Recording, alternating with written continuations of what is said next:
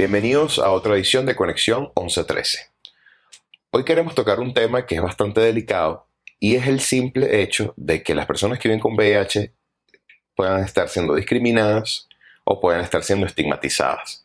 Sin duda el estigma y la discriminación está en la sociedad en muchos ámbitos, no solo en el VIH, en, digamos, en las preferencias sexuales, en la raza, en la religión.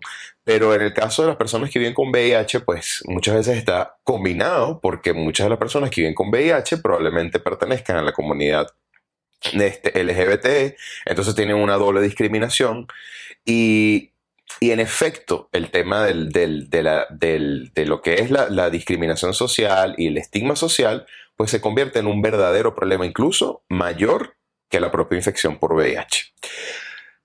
Mario, cuéntanos la experiencia que has tenido tú como médico de muchas personas que al momento de, la cita, de la consulta médica, pues te comentan sus experiencias a nivel social, a nivel laboral. ¿Cuál es el comportamiento que tú más escuchas sobre, de estas personas en su vida diaria. Sí, el estigma y discriminación es un problema sumamente grave, tanto que muchas veces, aunque no salgan los libros, una de las causas de muerte en las personas que viven con VIH es precisamente el estigma y la discriminación.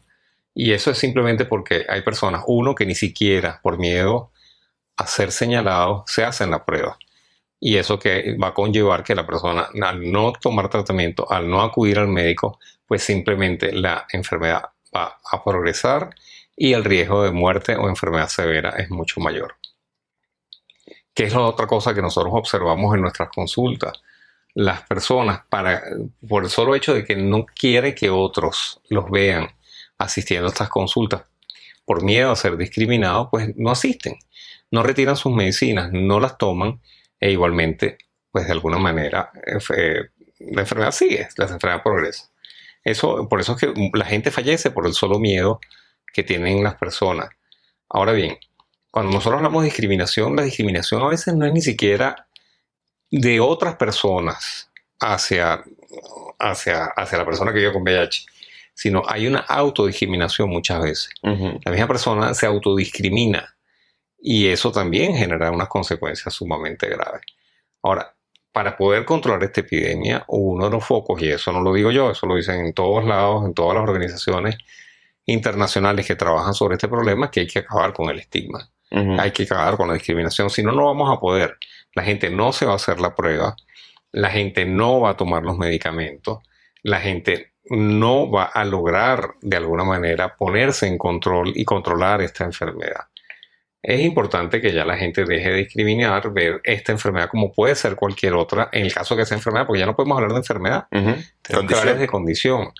Y eh, no, es, es absolutamente ridículo que una persona no tenga todos los derechos laborales que pueda tener por el solo hecho de vivir con VIH, o que ni siquiera pudiera no solamente tener acceso a trabajo, sino a educación, que no le permitan a un niño que viva con VIH compartir con otros niños en una escuela convencional o incluso pues, hasta la discriminación que pudieran tener dentro del mismo ámbito sanitario.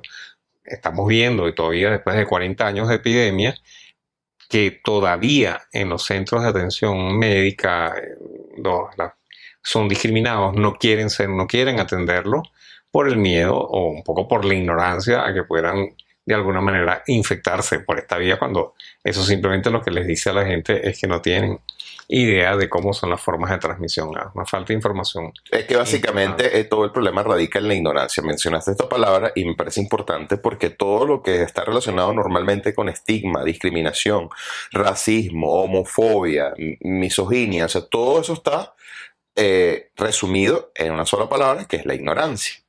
Y evidentemente la ignorancia hacia muchas cosas. En el caso del VIH es la ignorancia incluso a la transmisión.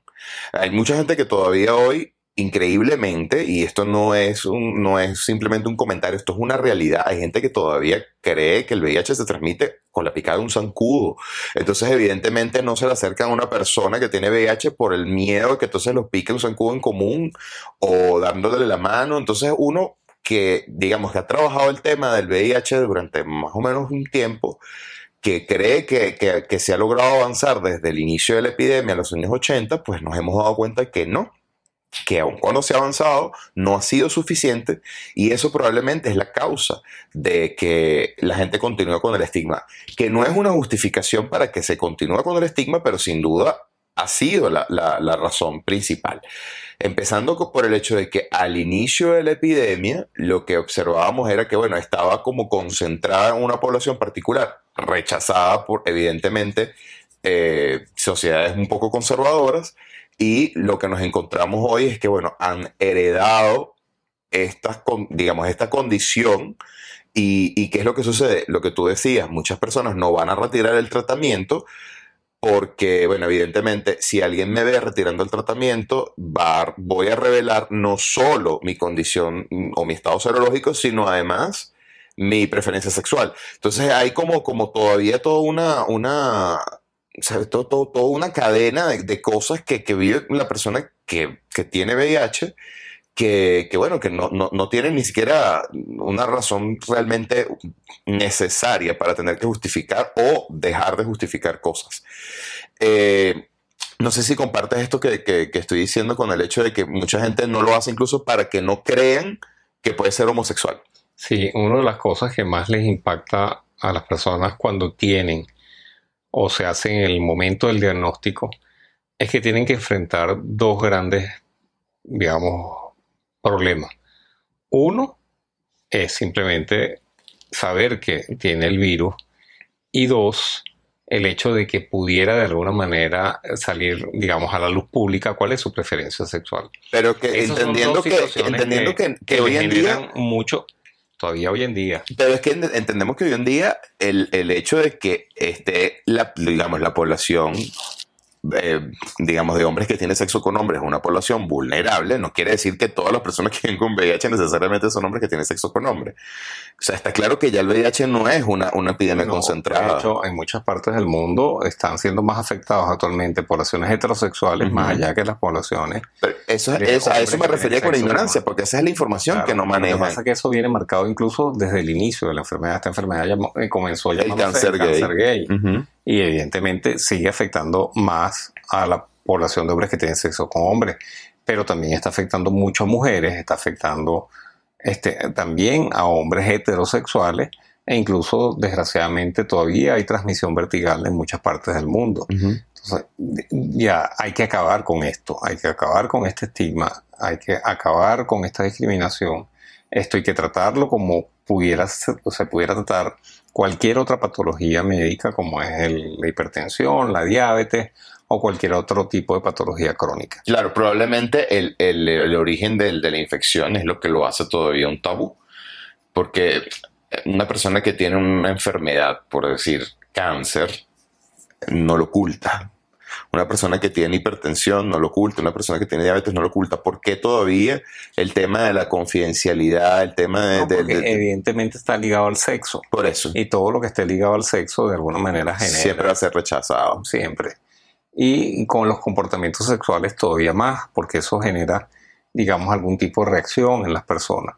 Fíjate que uno de los grandes problemas que, que te habla del, del, del estigma es que mucha gente a esos grupos le dicen que les está pasando porque ellos de alguna manera se lo, se lo buscaron. Se lo buscaron y eso no es así, absolutamente. Sí, y no por es eso así. es que muchas personas que viven con VIH todavía hoy este, se autoincriminan, se, se, se, se, sienten ellos culpables y, y, y, por eso es que es importante que se que trabajen eso con algún especialista que pudiese... Claro, la culpabilidad es un tema importante, sobre todo al inicio, porque muchas de las personas ven esto como un castigo. Como un castigo. Y, y, y el castigo es sufrimiento.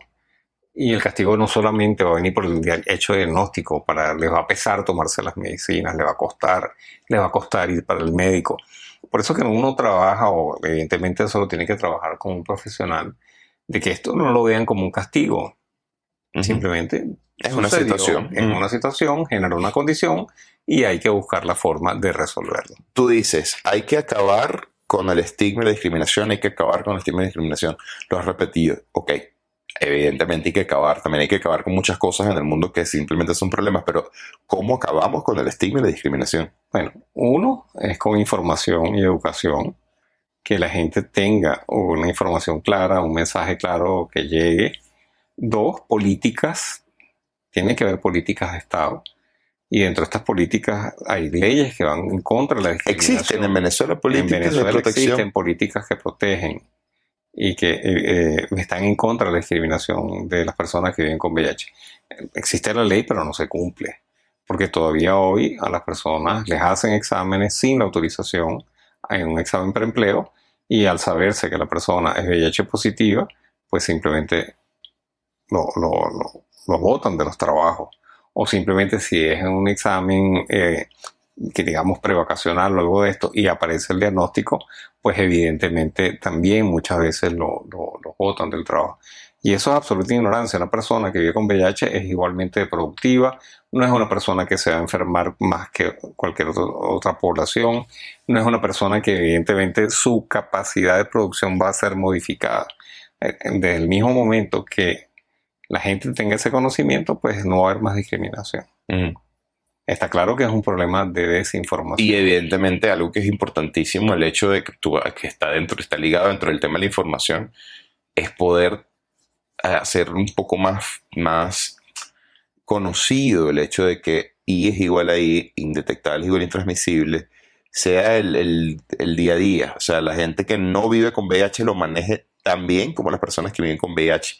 Eso va a permitir que de pronto haya un acercamiento un poco más hacia, hacia esta infección y no solo de, la población general, porque no, quiero, digamos, llegar a, ofender a nadie, pero incluso en el gremio médico es muchas veces donde se ve que hay mayor estigma y mayor discriminación al momento de atender personas que viven con VIH precisamente por el desconocimiento de la indetectabilidad y evidentemente la intransmisibilidad. Entonces lo que vemos es personas pidiendo kit de bioseguridad para, para hacer una operación, y bueno, un poco nosotros hemos trabajado como Proyecto 1113 haciendo capacitaciones para médicos de todas las especialidades, un poco para explicarles esto.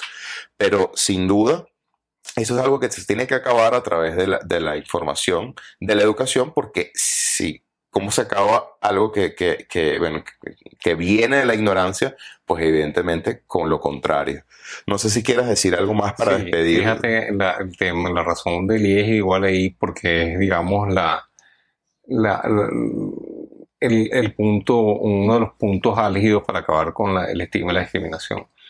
Antes la persona que vivía con VIH, lo único que pudiera haberlo movido de la, de la, de la normalidad, entre comillas, es el hecho de que donde tenía que tener mayores cuidados era en su vida sexual, por el hecho de que pudiera afectar a otros, a terceros ya con sabiéndose el diagnóstico y tomando tratamiento, ya ni siquiera pudieran representar un riesgo a una persona que vive con VIH si está bien adherido a su tratamiento y está con su virus suprimido o tiene buena supresión viral, ni siquiera va a transmitir virus. O sea que es una persona perfectamente funcional y no representa absolutamente ningún riesgo para otros. En ninguna de sus formas, incluyendo la sexual. Pues nosotros seguimos trabajando por acabar con el estigma y la discriminación de las personas que viven con VIH y acabar el estigma y la discriminación de todas las personas. Los derechos humanos eh, siempre son, digamos, lo más importante y los derechos humanos de las personas que viven con VIH pues tienen que ser el día de hoy eh, una prioridad dentro de las políticas de salud que, que se puedan establecer en Venezuela. Agradecemos a todos por habernos escuchado y esperamos que nos volvamos a, escuchar en la próxima edición de Conexión 1113.